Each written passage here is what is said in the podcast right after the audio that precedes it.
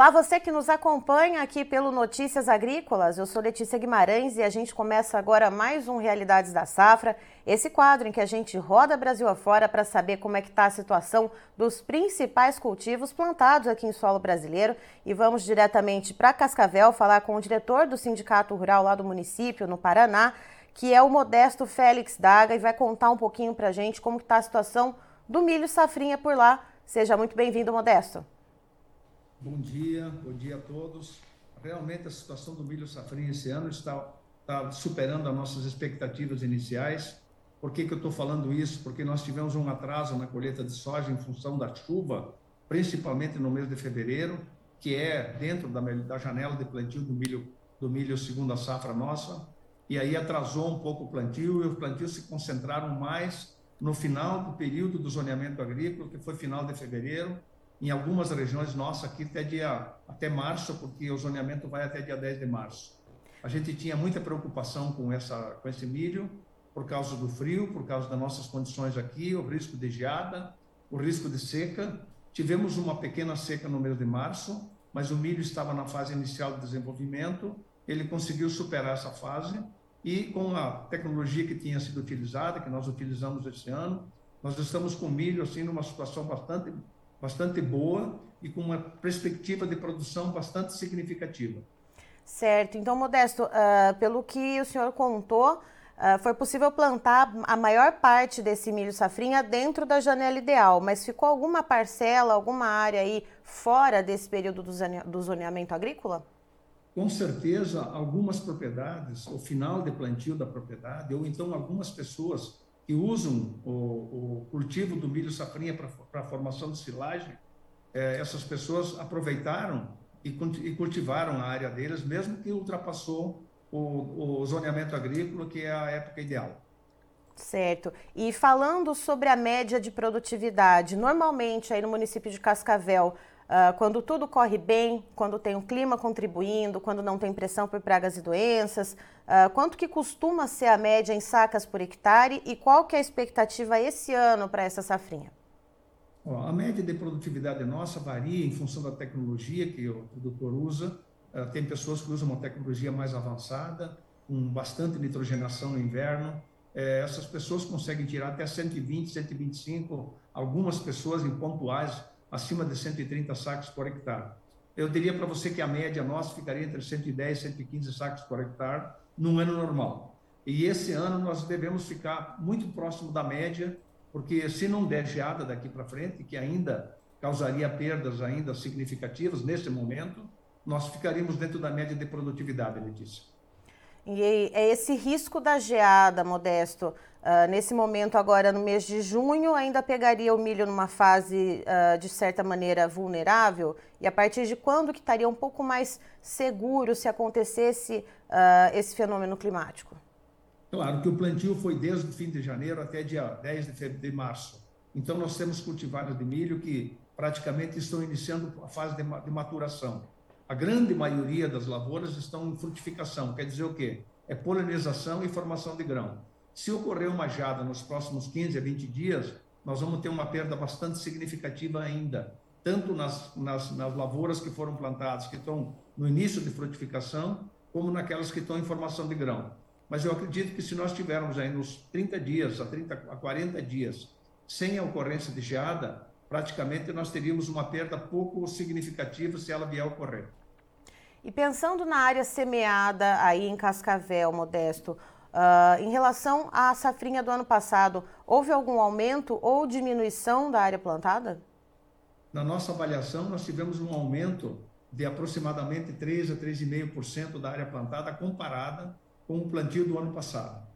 Certo. E esse aumento ele veio em função do quê? Foram aqueles preços uh, um pouco mais promissores que a gente viu ano passado ou não? O que, que aconteceu para que os produtores então decidissem apostar um pouquinho mais? Na, na, decisão do cultivo, nós tínhamos os preços girando próximo a 100 reais a saca, acima de 90 reais. Isso foi muito estimulante e o produtor realmente se, se empolgou e acabou aumentando a área de plantio, pensando num preço bastante uh, uh, bom para poder ter um retorno financeiro razoável. Uh, e nesse aspecto, nós precisamos fazer um adendo, porque quando se cultivou o milho safrinha, ou quando se planejou para fazer o plantio do milho safrinha, o preço dos insumos estavam muito altos. E na nossa região, nós tivemos uma dificuldade em relação ao resto do Brasil, porque a região sul, ano passado, quando o preço subiu ah, de forma bastante significativa comparada com o custo de produção, nós tivemos perdas. A grande maioria nossa não teve safra de verão. Então, nós não tivemos caixa para poder sustentar essa queda que está acontecendo no mercado do preço hoje. É, é, diferente um pouco de quem teve safras boas no ano passado e preços bons. Nós, nós tivemos preços bons, mas não tivemos safra. Então, nós não conseguimos fazer caixa. E os insumos nós pagamos no preço alto e agora nós tivemos uma quebra muito grande no mercado, no preço do milho, da soja no mercado. Isso está nos levando a praticamente trabalhar com margem zero de resultado esse ano. Era isso que eu queria perguntar para o senhor, né? Pensando nos custos de produção para a implantação dessa safrinha, uh, o senhor falou de uma média de produtividade que deve ser semelhante do ano passado, entre 110 a 115 sacas por hectare.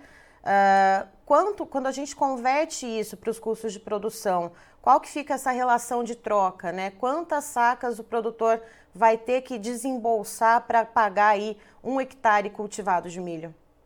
É quando se fala em custo de produção, nós precisamos considerar o desembolso e nós precisamos considerar também os custos indiretos, como depreciação, como manutenção de máquinas e instalações.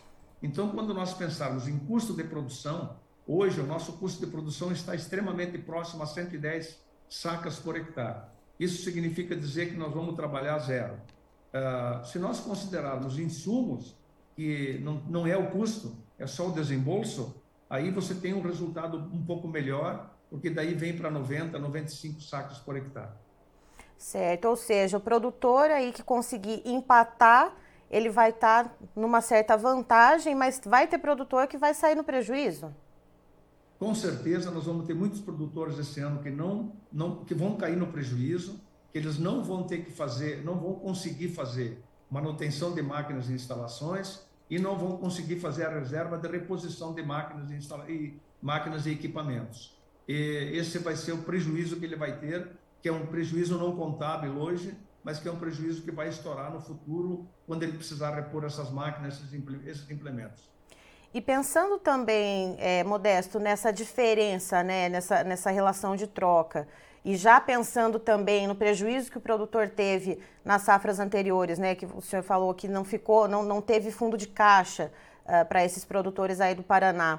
Uh, como é que fica aí o planejamento para as próximas safras, o investimento em tecnologia, o investimento em insumos, o que, que se projeta daqui para frente, já que estão a gente já tem um, um histórico de perda e esse ano também uh, vai ter essa questão ou de empatar ou de sair ali no prejuízo.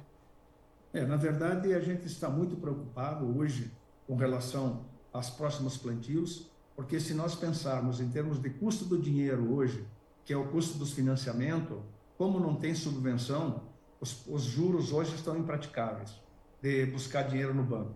E se você pensar também nos prêmios de seguro, que subiu de uma forma exagerada no nosso entendimento, também não tem condições de optar. O que, que nós acreditamos que vai acontecer? O produtor vai se ajustar para tentar trabalhar para uma produtividade menor, utilizando uma tecnologia menor, para ele poder sobreviver.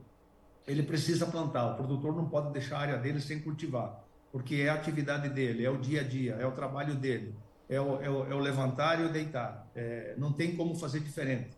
Ele é empregado da lavoura. E se ele não plantar essa lavoura, ele vai ter resultados negativos significativos e vai ter que se desfazer dela.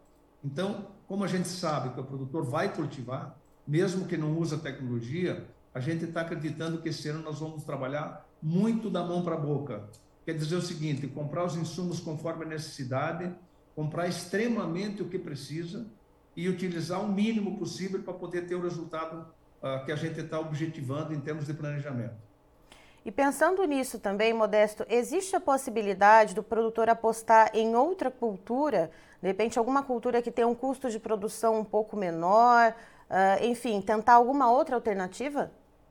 Bom, nós como engenheiro agrônomo estamos pesquisando essas opções e nós estamos buscando algumas coisas, principalmente no período de inverno, onde a gente está tentando, claro, vendo que a Embrapa está pesquisando, a Embrapa está buscando como o trigo morisco, como, por exemplo, o girassol, como, por exemplo, o grão de bico, como, por exemplo, a, a ervilhaca, ervilha, né? A ervilha a, que a gente pode usar como alimentação humana, até para exportação. Mas veja bem, as culturas de verão hoje, tirando o milho e tirando a soja, o feijão, você não tem muitas opções no verão para a nossa região. E se você partir para uma cultura, elas são de, de produção muito pontual. Uhum. Você não tem um mercado significativamente de liquidez. Essas culturas ainda não têm não tem busca, não tem mercado. Então, quando você não tem demanda, é muito difícil você fazer uh, produção, porque daí você vai ficar mais enrolado ainda em termos de resultado. A gente não sabe quem que vai comprar. Então, a gente foca realmente nas culturas que ainda têm demanda e que a gente tem a oportunidade, em termos de, em termos de comércio, de poder colocar esses produtos ou no mercado interno ou no mercado externo com uma liquidez segura. Tá certo. Modesto, muito obrigada pela sua participação aqui com a gente no Notícias Agrícolas. O senhor é sempre muito bem-vindo aqui conosco. Eu que agradeço e estou à disposição a hora, a hora que vocês precisarem. Um bom dia a todos. Tá, então estivemos com o Modesto Félix Daga, que é diretor do Sindicato Rural de Cascavel, no Paraná, nos trazendo a situação do milho safrinha por lá. De acordo com ele, a maior parte do cultivo está em fase de formação de grãos uh, e está correndo tudo dentro da normalidade, o clima está contribuindo. O, a preocupação nesse momento é em relação à possível chegada de alguma geada, uh, segundo seu modesto, dentro dos próximos 40 dias, se vier esse fenômeno climático, pode haver perdas significativas.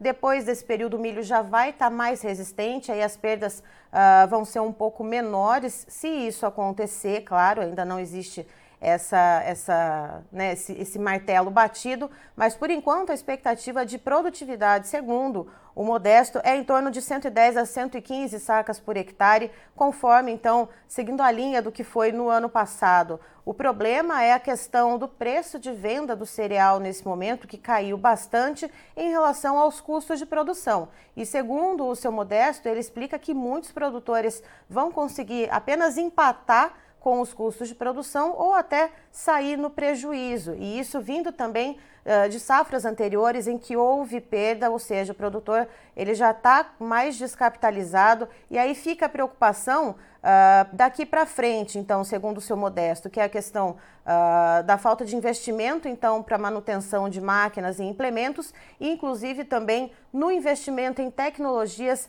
para as próximas safras. Eu encerro por aqui, já já tem mais informações para você. Fique ligado.